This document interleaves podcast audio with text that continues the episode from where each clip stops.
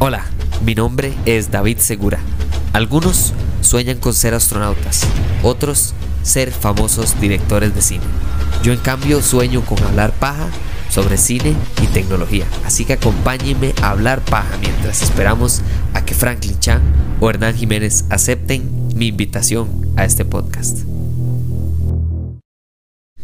Hay muchas maneras en las que yo desconecto y como que recargo baterías, ¿ok? Una es salir a correr, otra es ver películas, eh, otra es eh, ver, series, otra es lo que sea. Pero en general hay algo que me cuesta mucho, que a mi esposa sí, ella le encanta ver películas, pero cuesta mucho convencerla de que vea películas de miedo o de suspenso conmigo. ¿Verdad? Ella no tiene esa naturaleza que yo claramente sí tengo de que me nace ver películas de terror. Y ver películas de terror en mi caso es algo que me fascina por el sencillo hecho de que me sacan por completo de la realidad por el tiempo que dure la película porque estoy más estresado pensando en el susto que me va a pegar la película que en cualquier otra cosa alrededor de mi vida o de lo que sea. Entonces es muy fácil. Esta película que les vengo a recomendar el día de hoy es de las pocas pocas joyas de película que encuentro que a personas como yo, que nos encantan las películas de terror de suspenso, y a las personas como mi esposa, que no les gustan las películas de terror y de suspenso, tienen en común que sí les puede gustar. Esta, esta película rompió la barrera de películas que sí podemos ver con personas que normalmente no les gustan las películas de suspenso de terror.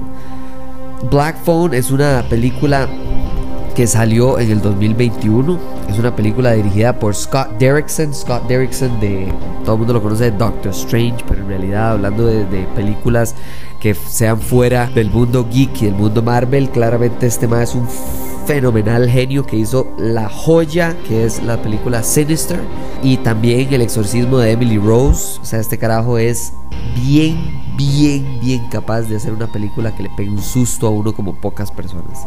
Entonces, una película sobre un, asesino de niños, un asesino en serie que lo que hace es raptar chiquitos y llevárselos a, matarlos, e, es interesante porque esto no es un tema tan paranormal como las otras películas de Scott Derrickson, ¿verdad? O sea, Sinister y, El exorcismo de Emily Rose no tiene que ver como esta de algo tan más real, ¿verdad? O alguien, alguien humano que lo que está causando es mal en otros humanos. La película es escrita por también Scott Derrison con eh, C. Robert Cargill y es basado en una, en una historia, en una historia de que es escrita por Joe Hill que se llama The Black Phone. Y lo importante es que esta película es, uno, es de suspenso más que de terror. Dos, tiene eh, características paranormales, eh, ¿verdad? Como del más allá o lo que sea.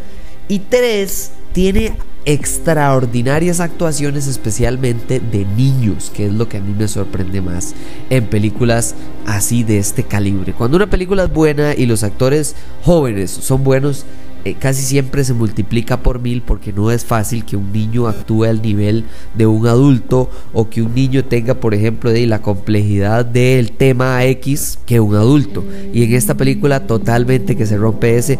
Mason Thames como Finney y Madeline McCraw es eh, Gwen, que son los hermanos principales que para mí es extraordinario. Esta película se trata sobre la vida cotidiana de personas que sufren de algo no normal. Entonces, claro, lo atrapa a uno la trama de, ¿verdad? Este más asesino en serie, lo que sea. Pero lo que más lo atrapa a uno, lo que lo verdaderamente mete en la película, es el hecho de que la vida cotidiana de estas personas ya de por sí es algo terrible. Ya de por sí están sufriendo de bullying, de que los patean, de chiquitos que se agarran a golpes al punto de ensangrentarse, a la chiquita que vive golpeada por el papá que le da y le da y le da con una faja, que es un borracho, porque es un borracho, porque está traumado porque la mamá se suicidó. O sea, hay cosas muy, muy, muy terribles dentro de esta película que lo que hacen es que, claro, dentro del mundo normal de terror, las vidas de estas personas son muy normales, son muy perfectas, creo yo. ¿Verdad? ay, yo vivo perfecto y me va bien y perfecto hasta que llegó este mae y me trató de matar a mí. No, no, estas personas ya viven terriblemente y tienen ya sus enormes problemas en su vida cotidiana y por encima de todo eso llega este infeliz a raptar y asesinar chiquitos en una comunidad que ya de por sí está haciendo, tiene suficientes complejidades. Esa es la parte que atrapa a las personas que ven esta película. Si usted ya está invertido en que es un papá borracho y el chiquito y la hermana, que usted está invertido que el chiquito eh, hay un bully, hay un montón de bullies que quieren agarrar a patadas a este chiquito y hay otro chamaco que los está protegiendo, pero para protegerlos básicamente casi que los mata. Entonces cuando raptan a ese mae, el mae queda desprotegido. Usted no está pensando en que si lo van a raptar, usted está pensando en más, este chiquito lo van a explotar los propios chiquitos de su propia escuela. Entonces, claro, la complejidad es lo que hace que las, ¿verdad? Como que usted en todo momento siente que hay una amenaza. Y la amenaza no es este Michael Rapta. Él es nada más la cereza del pastel que ya está de por sí hecho y cocinado. Y usted lo único que puede hacer es pedirle al director de esta película que trate de ser no muy cruel.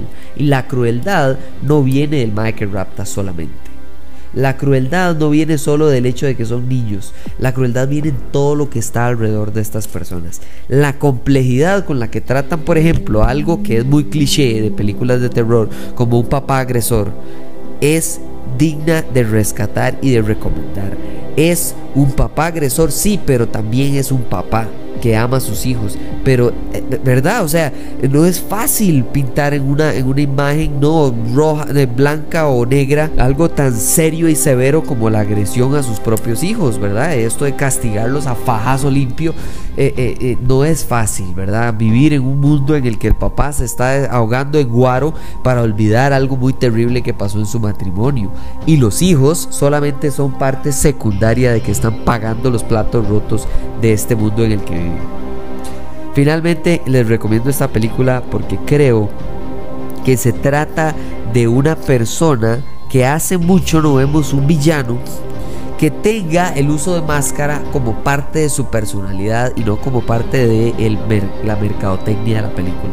O sea, este mae, la razón para usar la máscara, la máscara que utiliza, la facilidad con la que la máscara nada más se mete en el argumento de la película para sí ser como natural, o sea, y que no se vea como, madre, que está haciendo este idiota como una más. No, no, no. O sea, tiene que ver con la personalidad, tiene que ver con la trama de la película, tiene que ver con la razón detrás de por qué él rapta a los chiquitos. O sea, la, esas son las capas de la cebolla. que es esta película para que al final le guste a usted, me guste a mí, le guste a mi esposa y le guste a personas que normalmente no verían una película así. The Black Phone es una grata sorpresa que está en este momento en streaming para que por favor la busquen en todo lado. Creo que está en Hulu, creo que en otros lugares está en FX. Y si no, de ahí la busquen ahí por medios que son un poquito más eh, piratas que no deberían. Pero muchísimas gracias por escuchar este episodio. Ojalá les guste la recomendación de la película y les sorprenda, como me sorprendió a mí, que le gustara a mi esposa, porque de verdad que es fácil de recomendar y que es súper bien dirigida. Muchísimas gracias por escuchar este episodio y nos hablamos en la próxima. Chao.